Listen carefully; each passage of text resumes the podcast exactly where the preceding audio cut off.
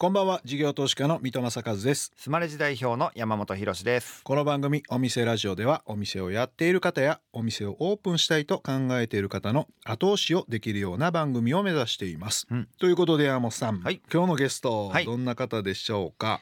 えー、水戸さんからね一度ご紹介いただいて、うん。一度お会いしたことあるんですが IMM フードサービス株式会社の川村誠二さんという方です、はいそうなんですよね、うんうん。あのーレモネード専門店レモニカっていうのが全国で、多分100店舗ぐらいもらってるんだと思うんですけど、うんうんうんうん。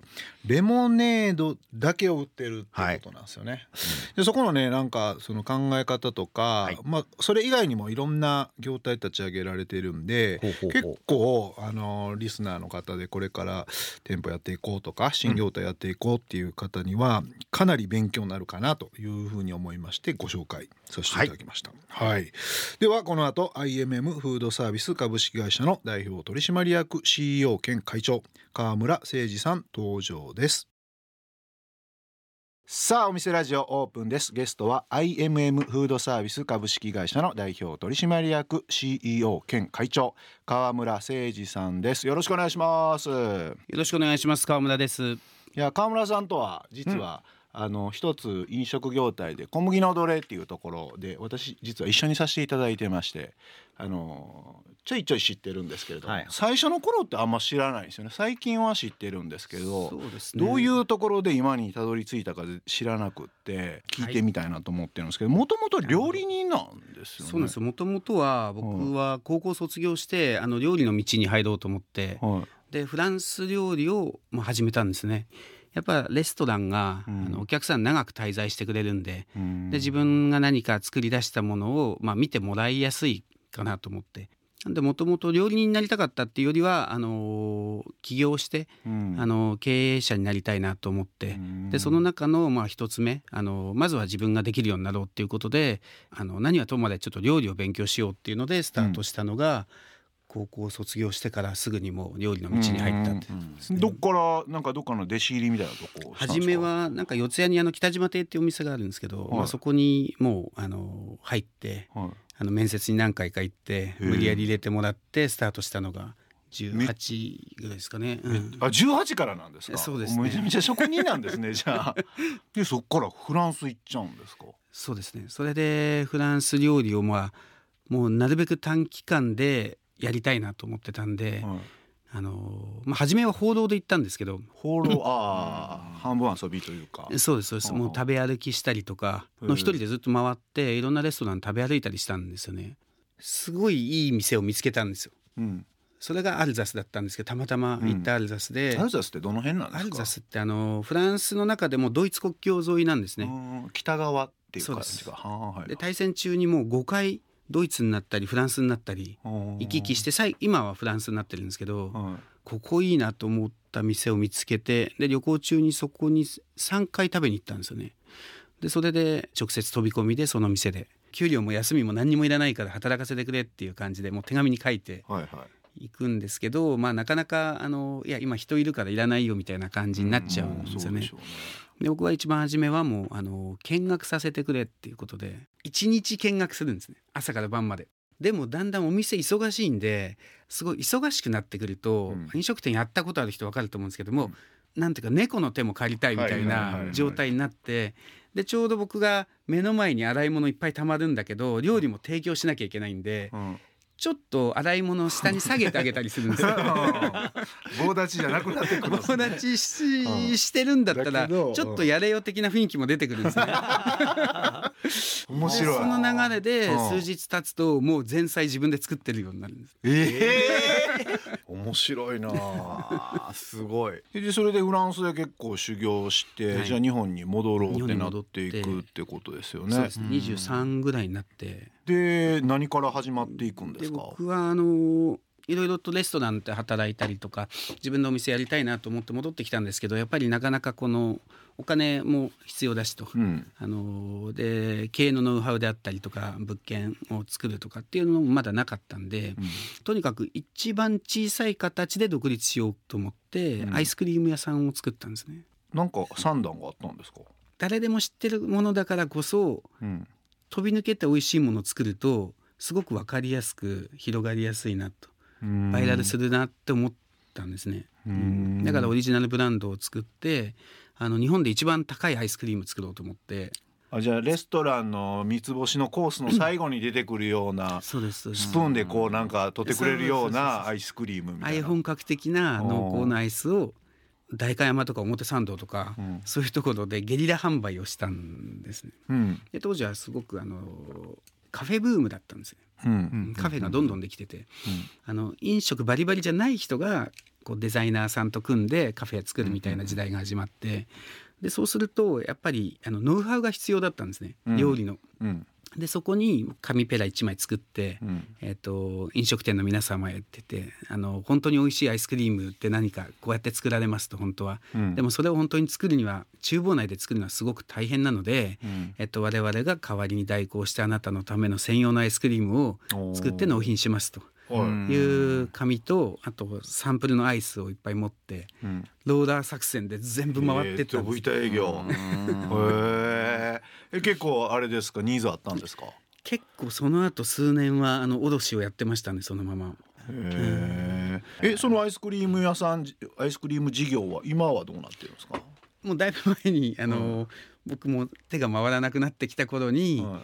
あの皆さんに最後、うん。結構大盤振る舞いで最後何ケース あの無償で提供してそれで終了になりますっていうことで終わらせてもらったのがまあでももううん。だいぶ10年以上前の話ですけど、へえそれは他の事業がこう出てきたってことになるんですか？そうですね。他の仕事をしたりとか、うん。まあ僕は前職のあのある外食の上場企業で働いてたんでそこで役員になったりとかこうしていったんでその頃にまあそういうのをちょっと一旦整理したっていうところまでえそのアイスクリームの事業もやられてたのに、一旦その外食まあグローバルダイニングですよね、グローバルダイニングに就職またしたってことですか、当時は僕アルバイトだったんですね。はい。アルバイトでやっぱりアイスクリームだけじゃなかなか食べていけないっていう時に、うん。あのーアルバイトで、えー、と働かせてもらって。うんうん。で他にもあの商品開発の商社と、うん。あの業務委託契約で商品を開発したりとか、うん。だいたい食に関わることでちょっとなるべく幅広く勉強にもなってうんうん。やりたいなと思っていたんで、まあ起業っていうのが一番勉強になるんですけど、それ以外にはそうやってあの商社の場合は大量のものをどうやって作るのかみたいなことを勉強うんになるんですね。うん。何十万個作りたい時はうん厨房で100個作るのとまた違って全然違う作り方をするんで同じものでも。そういうのを工場を回ってやるとかそういう商品開発をやりながら。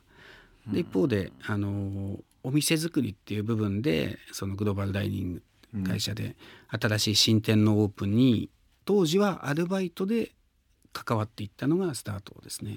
でだんだんこうお店の立ち上げに入っていってうん。でそこから、あのー業態のリーダーをやったりで役員をやったり最終的には副社長っていう形で、あのうん。2011年までやってましたね。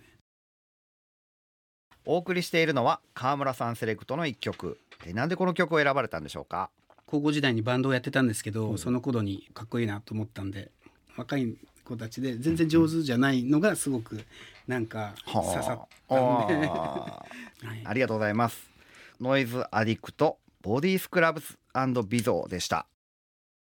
グローバルダイニングってゴンパチとか、はい。モンスンカフェとかうん。なんか、今までにないレストランみたいなの結構作られてたイメージなんですけどああいうのって新しい業態作っていくプロセスってどうやってこう進んでいってどこのラインでダメだなとかどのラインでいけるなとかなんかそういうのってどうやってやっていくんですか？結構人によって違うとは思うんですけど、うんあとは業態にもよるとは思いますけど人ありきでやる場合もありますね、うん。この人がいるからこの業態やろうみたいな。あとは商品スタートであのこの商品が美味しいからこれを提供するお店をやろうとかそういうのもありますしただ実際は多かったのはあの立地ありきですね物件のやっぱりあの出店要請がすごい多かったんですよね。でその中からこの立地は間違いないだろうとかこの立地面白いっていうのを見つけてでそこの立地に対して各その業態の責任者が集まって、うん。既存の業態でまずは考えてみてうん。でそれがちょっと当てはまらないなと思うとアレンジ業態にしたり新業態にしたり。うーん。でそれで出店してどのくらいでこういけるないけないなみたいなのを見極めていくんですか？いろんな業態作る時えーとですね、レストラン業態は比較的、えー初めこけてもカバーしやすいです。へえうん。っていうのははじめこけててどの期間でこけ認定されるんですか？オープンの初めのもう23か月ではもうほぼほぼ。23か月で大体あこれこけたなこけてへんなっていうのは分かるんですね。そうですね、初めの投資見込みほどいかないとか結局初めに人材も含めて全部設定するんで。でそれを23か月であれこけたなと思ったらチューニングしていくってことですか？何かが間違ってる可能性があるんで、大体どこが間違ってるところからこう見ていくんですか？やっぱ対応しやすいのはサービスだと思いますね。サービスなサーんですね。ビスの方がしやすいですね、うん。接客がめちゃくちゃいいからもう一回行くってなかなかなりづらいんですけど、うんちょっと違和感があるから遠のくっていうことは結構すぐに起こるんですね。うーん。してほしいことを気づいてくれない。追加でもう一人来たのにドリンクをすぐ聞きに来てくれないから完売できないとか。でもうちょっとレベル上げていくとリピートの方っていうのはやっぱり自分だけの特別なサービスされるとやっぱり定着しやすいわけなんですね。うん。知ってますよっていうことを認知したような声をかけるとかあの前の席でいいですかっていうふうに席を好きな席を覚えておくとか。馴染み感をちょっと出させてあげるっていうかまた来ようってそうですそうです。はいだから商品自体は変わってないんですけど。うーん。それは、えっと、チューニングしていくときに、もう現場に立って見るんですか？そのフロアの動きとかを。そうですすね。うん、で一個一個こう現場で見るしかないと思いますねそれは。うん。でやっぱりみんな真面目にやってるしみんな一生懸命やってるんです。よ。うん。ただ分かってる人が100分かってる人は100を100だと思ってるんですけど。うんだけど隣の人は200分かってるんです。うん。うんだから100分かってる人は全部分かってる気になるんだけど、うん。あうん。ーでももっと分かってるからひ人からすれば抜けてることがいくつかあるんですけどうんでも抜けてる人自体は抜けてることを認知してないんではい分かってないわけなんですね。だからやっぱここをちゃんと認知できる仕組みを作る必要があると思いますね。へーそれ仕組みで解決できるんです仕か。組みで解決できる部分はうん結構大きいと思います。うん、それなんですか、マニュアルみたいなマニュアるとかですか？ルみたいなそうですね。ううんんなるほどな。でもやっぱり運営するのは人なんでうん、いい人が入るっていうことがまあうん、解決的には一番早いですけど。うん。でチューニングランキングその次はなどういうのがあるんですか？チューニングランキング。ダメだなこれってなって接客まずあでもやっぱり決定的なのは料理が美味しくないことじゃないですかね。やっぱり美味しくないとダメっていうのはもう大前提な間違いないと思いますあね。ーうん。それでも開店前は自分たちとしてはもう100で、うん。これは美味しいだろうこの値段で言えばと思ってオープンしてるはずじゃないですか、うんうんうん。何をどう変えていくのかって難しくないですか？まずくはないはずと思ってたりするじゃないですか。なんかねあのそういうイメージあるんですけど料理って製造量によって作り方が変わるんですね。はいだから100人前作るのと1人前作るのって1人前作るのに例えば10秒かかったとしたら100個目作る時には1,000秒後に作ることになるわけです、うんそうすると当然冷めたりするわけですよね。例えばパスタ屋さんやって、うんランチで300個パスタ作る店とランチで30個パスタ作る店っていうのはやっぱり仕組みを全部変えなきゃいけなくてうんだからチューニングっていうのは結構料理のチューニングってそういうことなんですね。同じ味を出すにしても瞬発力を持ってすごい大量に出さなきゃいけない場合には、うん。ある程度やっぱり仕組みを変えていかないとでそれがじゃあ23か月やってて最初の開発の頃はその少量でやってたけど、うん。お客さんが実際に来ても何何十何百ってさばき始めたらやっぱクオリティが下がったなとかそういうところがやっぱ出てくる。そういうことありますよね。忙しくなるってもうあのしっかり同じレベルで出せるかどうか。それってじゃあ根本的にレシピを変えたりはしないんですか？その23か月あんまりダメだこけた後って。レシピは変わらないんですけど、うん。製造のマニュアルは変わると思いますね。じゃあメニューを変えたりとかそんなもしないあんまりあメニューを変えるそこともあると思います。例えば、えっと、ガスが5口しかないっていう中に、えっと、作業工数がやっぱりその5口では間に合わないようになった場合は、ガスを使うアイテムを減らすっていう、うんうんうん。そういうことも必要になると思いますね。レストラン業界って結構その製造業の感覚もいるんですね。へえなるほどな。面白いな。でそこで川村さんは、えっと、グローバルダイニング出られて本格的にご自身でそうですね。あの会社も立ち上げられていろいろ業態を作っていかれてると思うんですけど、はい。地元の金沢に戻るんですよね。一旦あの、はい。そうですね。2011年震災があってちょっと世の中が結構バタバタした時期あ東日本の時か。だそうです。あれが5月末で退任したのかな。うん。でその翌月の6月に外食の会社を一つ創業したのがこの IMM フードサービスと。なんで2011年なんでもう12期目に入るんですかね。これ地元になるんですか、金沢って創業は地元石川県金沢市でやりましたね。なんかブランドを作りたいっていうのはすごくあったんで、うん。自社ブランドというか自前のブランドを作りたいのがあったんで時間かかるんですねやっぱり。しっかりはまったものを作るために、うん。でそうするとやっぱり家賃の高い都心でそれをやるよりはあのちゃんとじっくりとあのブランドを作れるあの地方都市でそれを作ってそれをまたどこか都心であったりとか世界に持っていく方がいいかなと思って、それをなんかやる土壌としてはまあ地元っていうのもあるんで金沢スタートにしようかなって思ったんですうね。ん。まあスモールスタートアップというか、うん。初期費用もあんまかかんないし固定費もそんなかかんないところからスタートしてい時くみたいな。間も使えるしっていうことですね。でそれで一番最初に始めた業態っていうのは何になるんですか？初めはハンバーガー屋さん始めたんですけど、はいはえー、と5店舗ぐらいやったんですけど、まあ、結果としては3年ぐらいで 5, 5店舗全部閉めたんですね。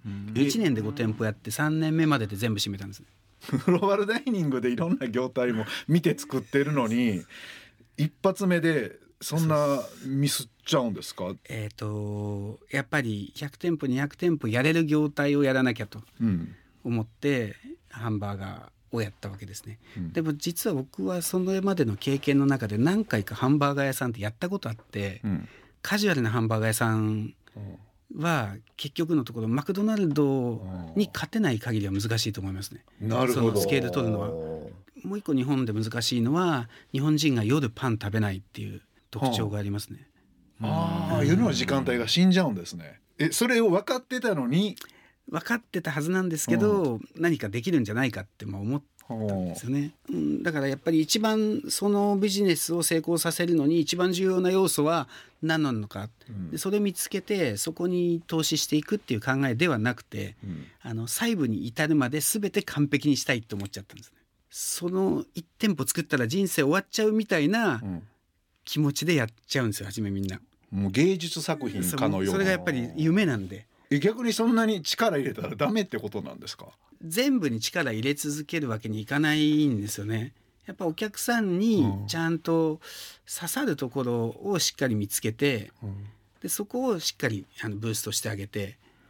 であんまり刺さらないところをやってると本来やるべきところがそこまでやれなくなっちゃうんですよ。どこを刺さるっていうふうに自分で認知していくんですか？もう AB テストみたいな形で、うん。もう今はテストする方がいいと思います。あうん、だから例えば「ポップアップでやってみるとか、はいはい。商品だけ作っていろいろと試食会やってみるとか、もしくはどこかのレストランとコラボしてその商品だけを一回出してみるとか、うん。それでフィードバック取っていってでしかも AB テストなんで2個やって比べるっていうのが大事で、はい。1個だけやってよかったよっていうのだと判断つかないですね。はい。うん。うーん。今ハンバーガー屋さんにこの今までの経験知識で、もタイムマシーンで戻ったら、どこ変えてたらうまくいったのになみたいなのあります？いやまだ出てないですねやっぱハンバーガーは難しいんですかね。難しいですね。うん。唯一あるとしたら価格ですね、価格は、はい。一番初めのプライシングが間違ってたんで、うん。どんなに売れても収益が取れないみたいな値段にしちゃったのはやっぱり既存の業態と戦いたいと思っちゃうんですよね。えそれいくらの設定で原価がどのくらいみたいな感じだったんですか？当時なんでだいぶまあ違いますけど、うん。えっ、といわゆる一番安いハンバーガー280円。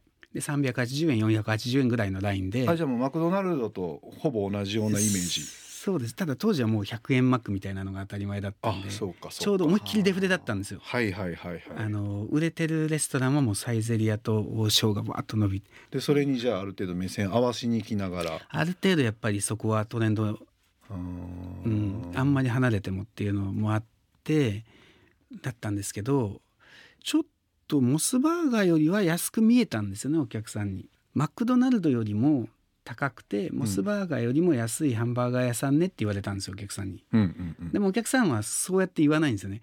マクドナルドよりも美味しくてモスバーガーよりも美味しくないハンバーガー屋さんねってなんか特に地方に行くとうんすごく簡単に値段でそれが物語ってるってみんな認識されるんですよ。そうなんですよそうなった時にはそこの層を取りに行けるって感じじゃないのか。難しいちょっと難しかったですね。で企業努力っていう発想があんまなかないんだと思うんですよ。そのチェーン店うん。ってもうある程度確立されてるんで。うん。だからもし今やるんだったらもう少し高い価格帯から入った方がうん。今の時代的にもいいとは思いますけど、うん。じゃあもうもっと言うとモスより高いクオリティもあるみたいなんからやったら個人店舗それでレベルだと。ブランドをしっかり美味しいのって作ってそこからカジュアルダウンしていくもしくは何かうん。少し求めやすい商品を追加していくとか、そういうのは今風じゃないですかね、うん。あなる程度お客さんはついてたんですか？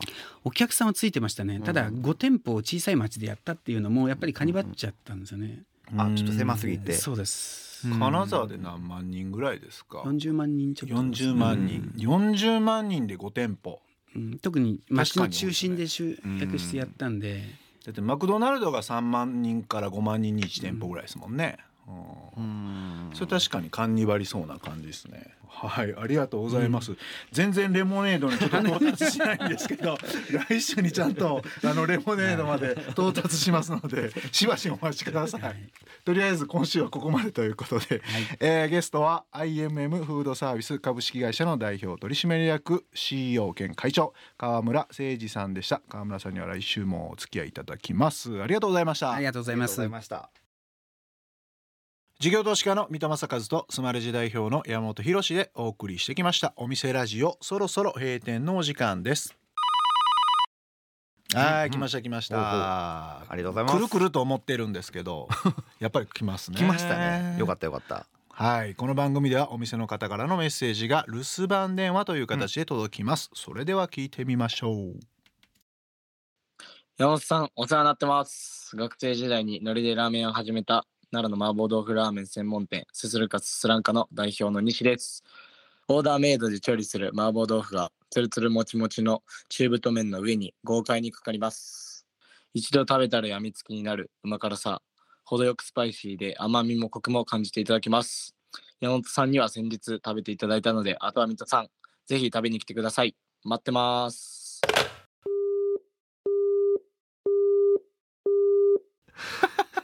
あとは水戸さんって何やろな。俺で終わりなんやなあな。あとは水戸さんや。友達なんですか？知り合い？まあ友達というか、うん。なんでしょうね。関西の起業家の後輩みたいな感じで。近畿大学の学生さんなんですけど、はいはいはい、はい。今も学生ですね。えあと今もあと1年かな。大学院行くみたいなことを言ってましたね。が学生の声に聞こえへんかったね、俺まあまあおっちゃんやと思ってたわ僕食べさせてもらったのはうん。心斎橋に「ポップアップで出してた時にうん。ご招待いただいて食べに行ってきましたけどうん。美味しかったですね。つけ麺みたいな感じ。麻婆麻婆と麺がバラバラで出てきて。美味しかったです。いいじゃないですか。ノリでやっていくって一番いいパターンですよね。頑張ってほしいですね。はい、えー今日の留守番電話のメッセージはスマレジを使っているお店すするかすすらんか代表西さんからでした。ありがとうございましたさて山本さん、はい。今日の川村さんのお話いかがでしたでしょうか、なんかすごいね盛りだくさんでしたね。うん。ポイントがすごい多かったなと思いましたけれども。はい。一番最初のうん、あの見学させてくれと。フレンチの修行に行った時うんうんうんうんに調理場で見学、その行動力というか、うん。ね寝技的にこう入り込んでいくテクニックは うん。すごい役に立つなだと思いましたね。人間力があるんでしょうね。そういうのもね。そうですね。ただ多分雰囲気良くなかったら見学なんか絶対させてくれないですよね、そのうんうんうん。見学したいっていう人がね。雰囲気とあと熱量ですかね。やっ。ぱその辺も含めていろんな業態も作っていくうん。人間力をいろいろお伺いできましたよね、すごかった。はい、えー来週も川村誠二さんにお話をお伺いします、うん。そしてお店ラジオでは番組の感想や我々二人に対する疑問質問など皆さんからのメッセージをお待ちしています。メッセージの宛先はメールアドレスお店アットインター FM.jp お店アットインター FM.jp までお送りください。スマレジの公式ツイッターでもメッセージを受け付け中です。ダイレクトメッセージではなくハッシュタグお店ラジオとつけてつぶやいてください。私の方から必ずお返事いたします。また放送から1週間はラジコのタイムフリーで聞けることはもちろん OD や YouTube でも配信中です。詳しくは放送後記をご覧ください。他にも音声メディア Voicy では放送で紹介しきれなかった未公開部分などを配信していますのでそちらもぜひ聞いてください。それではお店じまいにしましょう。ここまでのお相手は三戸政和と山本博史でした。